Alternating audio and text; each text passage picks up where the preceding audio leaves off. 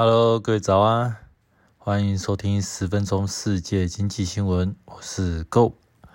今天是二零二三年十一月二十六号，礼拜天。那这个周末大家有没有出去玩呢？哦，这边突然变得好冷，而且又下雨，我实在真的很不想出去，只想待在家里面。不知道大家是不是也是这样的一个想法呢？OK。那今天跟大家讲的那个主题是关于日本的这个少子化。那还是一样，先讲一下今天的标题：日本出生人数创新低，呃，劳动能力出现缺口。下一个会是什么样的三十年呢？OK，在二十四号的时候呢，日本厚生劳动省公布了这个人口的动态统计。那从二零二三年一月到九月的这个出生的这个累积的这个人数呢，那已经到了这个五十七万人。那跟去年同期相比呢，下降了百分之五。那如果按照这个情况的话，依照这个民间的这个机构去计算这个结果。在二零二三年全年，日本的出生人数大约就只会到七十万人左右。那这个数字呢，是已经连续八年在录创的这个历史新低，也就是说是连续了八年，一直每一年、每一年、每一年都在创创新低。在这样的情况呢，再继续下去的话呢，到了二零二五年，嗯，二零不是二零二五年，二零五零年。那日本的人口呢，将会从现在的一亿两千万人跌到跌破一亿人，这个情况很严重哦。那再根据这个总务省日本总务省这统计局的一个估算，那二零二三年十一月的时候呢，在呃十五岁到六十四岁的人口呢，目前的这个是。维持诶是在这个七千四百万人左右，占日本总人口的百分之五十九。那其实已经连百分之六成都不到了。那一样嘛？那如果这个统计数字到了这个二零二五二零五零年的时候，一直讲二零二五二零五零年的时候呢，那十五岁到六十四岁的这个人口呢，会减少两千两百万人。那零到十四岁的这种儿童，这种幼年人口呢，它会减少四百万人。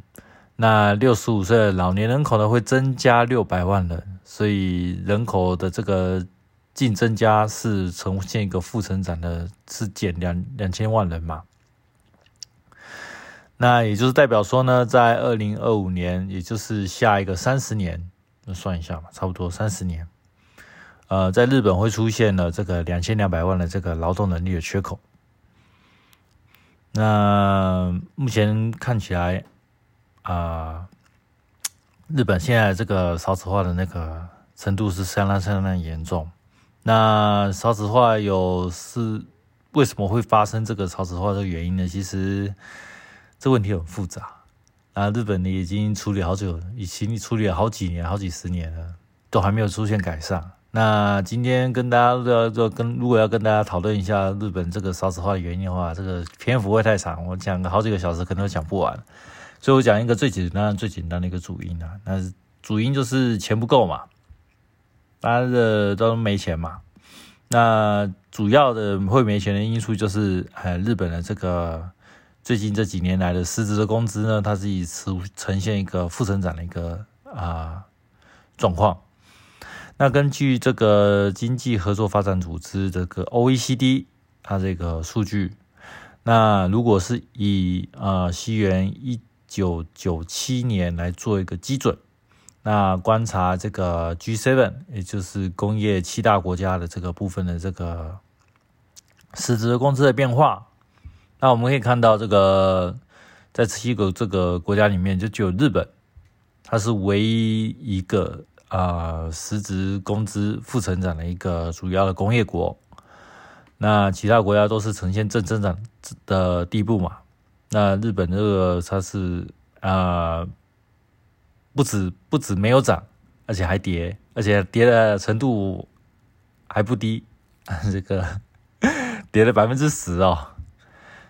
这个是啊。也难怪现在年轻甚至日本的这些所谓的这些年轻人都会觉得说，嗯，在经济口袋不是那么深的情况下，生小孩好像真的有点负担不了那种感觉呢，跟买房子一样，也是也是没钱没事没钱买不下去的那种感觉。那针对这个问题呢，呃。呃，日本政府也想了很多这种对策啦，因为想到未来三十年这个部分，日本会少掉两将近呃两千两百万的这个劳动的缺口嘛。那如何去弥补这个劳动力的这个缺口的部分呢？那政府目前的对策还主要是增加这个劳动力的供给，那像是鼓励。一些女性就业啦，还有一些退休老人的二度就业啦之类的。因为以日本现在目前的这个啊长久以来的这个情况来讲的话，大部分就是啊一般家庭来边，就是男人是外出工作的嘛，啊女人就是留在家里照顾家庭，然后照顾小孩这样子的。那现在这个情况。以现代日本来讲的话，因为那是过去以前昭和日本的时候那时候的情况嘛。那现在目前日本现代日本，呃，到二十一世纪的时候，双薪家庭是越来越多的嘛。然后，呃，除此之外呢，呃，因为呃，寿命也不断的增加嘛。那以往到六十四岁、六十五岁退休的老人啊，就觉得嗯。到这些退休的年金，好像如果要到他真正的呃呃，到他死的那天，这边这笔钱好像不太够用哎。这个退休年退休金好像当初点退休金好像不够够用哎，而且嗯，又想要目前目前的这个身体状况呢，好像在可以负担的情况下呢，就是希望还是可以在啊出来自己找个工作来赚点。那个，嗯，怎么讲？赚另外再多赚点生活补贴嘛，因为光靠这个退休金还是一样会让人有觉得有点不太放心嘛。所以目前来讲的话，增加女性就业还有老人就业这个部分的话，啊，这是政府现在目前努力的目标。另外呢，就是啊，引进外国的劳工，分享喽。呃，刚像刚刚那个统计的数据里讲，呃，女性的就业呢，嗯，这个增加的幅度不会太多啦，因为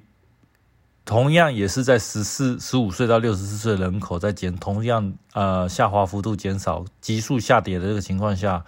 你要从这个里面去多增加这个女性这个比例的这个劳动人数的话啊，效果可能这个增加的幅度是有限的。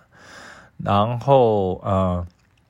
老人这个部分的话，六十五岁人口嘛，在五二零五年的时候会增加六百万人嘛，可是缺口是两千两百万人，就算你把这个六百万人全部把它挖去，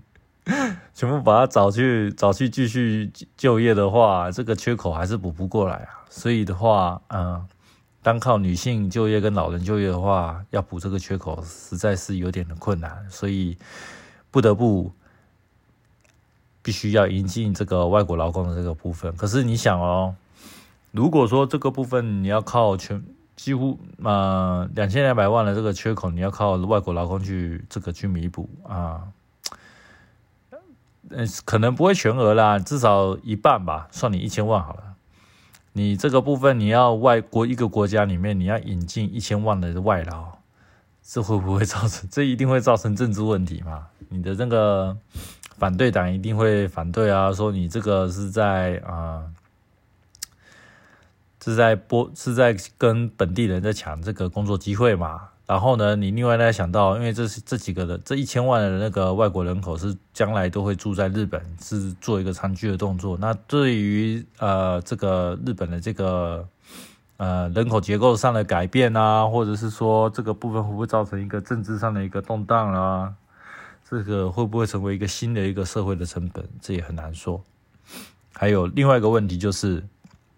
我们都知道现在日币在做一个贬值的动作嘛，跟以前过去的两三年比起来，日本已经日币已经做一个大幅度的一个贬值。那你以你现在目前的这个日币的这个汇率来看的话，有办法去吸引到嗯一些外国的那个劳工吗？你想嘛，假如说你今天是印度的这个工程师，或者是说你可能是东南亚的一些劳工，你想要去国海外工作，你会挑日本还是挑美国，还是挑欧洲？你想嘛，美国现在目前在加息嘛，所以现在的美金现在是涨，是处于一个是处于啊呃升值的一个状况嘛，大幅升值的状况嘛，那。是是我的话，我一定是选美国。没有啦，大大聪明人大家都会选嘛。日本跟美国会选哪一个？一定是选美国嘛，对不对？那 傻又不是又不是脑袋坏掉了才会去选日本那个工作啊，对不对？天底下怎么会有这种人会去想会去做这种事情呢？除了我了以外，他 说我现在还留在日本这边在那边打工，真的是，嘛，那也是一种，那也是。真的是爱啦，真的除了爱之外，什什么都没办法去辩驳。OK，扯远了，扯远了。那我们在想嘛，那这个部分的话，劳动力缺口会造成什么样的情况呢？劳动力缺口就就会造成这个所谓日本的这个劳动市场的一个劳动力的稀缺嘛，会造成这个劳动力稀缺的情呃情况的话，那就会造成啊这个。劳动劳动者的这个部分呢，会造成一个供不应求的一个状况。那供不应求的状况，就我们知道嘛，依照呃经济学的一个供需的法则，它就会造成这个价格的上涨，也就是工资的上涨。那工资的上涨的部分，这个部分的话，那对七月来讲的话，它就是生产成本的上升嘛。那生产成本的一上升之后呢，那就会。逼迫这个企业，他会去调升他们的这个商品或是服务的这个价格，不然的话，如果今天这个工资上涨造成这个公司亏损的话，那那我不如不要做了嘛，对不对？一定就不如就是公司收一收这种，不可能嘛，一定一定这个部分的话，就是想办法就是去调高这个部分的这个商品的售价，那。为了要使这个工资的这个上涨幅度呢，跟与这个物价上涨幅度呢达到一个平衡，这是一个理想的状态啦。那为了能达到这个理想的这个平衡的状态呢，那就是工资的上涨幅度最好是跟这个呃物价上涨幅度是相等的嘛。那但是呢，以现在这个目日本的这个负利率的政策呢，造成这个啊日本的这个贬值嘛。那日本贬值会造成这个日元的这个购买力的下降。其实讲白话点，就是钱日元这个钱钱变薄了。那你就想，好不容易今天这个工资变多了，但是钱变薄了，那这样感觉好像这个这个日币贬值这个情况下，它会针对这个已经涨价一个工资呈现一个扯后腿的这个动作。那扯后腿的情况下呢，那同样就是呃，刚刚讲到这个理想的这个呃物价上涨的这个幅度的这个平衡的这个状态呢，就会被打破。那天平就会转向这个物价那一边去做一个倾斜嘛。那物价这边做一个倾斜的话，就是工资它的这个这个上涨幅度就会略输于这个。啊，物价那就会造成这个实质的工资呢，就会又变成以往又变成又又变回来这个负成长的这个情况了。所以在这个部分的话，为了为了要真实呃，为了要确切的去解决这个目前这个实质工资的这个负增改善这个负增长的一个状况的话，唯一要做的就是啊，第一个。工资的上涨幅度要跟物价的上涨幅度要打造一个平衡的一个状态。另外就是啊，日本的这个日币的贬值不要成为一个拖拖后腿的这个拉力嘛，向下的一个拉力。所以要做的就是第一个，呃，日币势必是要做一个贬，势必要做一个升息的一个动作，然后去阻止这个日币继续的就继续的往下贬。那另外一个情况呢，就是出如果你不升息的话，那你想相对的，就是你工资要涨得更多嘛，才能去 cover 掉这个日币贬值造成一个扯后腿的效果。那你想，如果工资要升得更多的话，那企业这个部分它会不会因为它的生产成本又变得更多了？那就等于就是逼迫这个企业又再把这个物价又推升了这更高的情况下，那这个第二个这个情况，工资升的更多的情况，会造成一个恶性的一个通膨，因为工资要涨多，物价要涨更多，那工资又要涨更多的时候，物价又要再要进一步的涨更多，这个部分会变得没完没了。所以呢，呃。为了避免这个恶性的通膨的情况，这个情呃这个情形发生呢，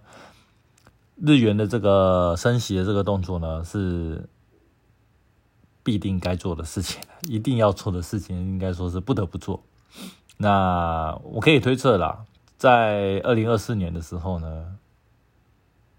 日币这个日本央行的一定会做出这个啊升息的这个动作，然后一定会结束这个负利率。负利率的政策，那至于是年初呢、年底呢，还是年终呢？那我们就慢慢的观察这个情况啦。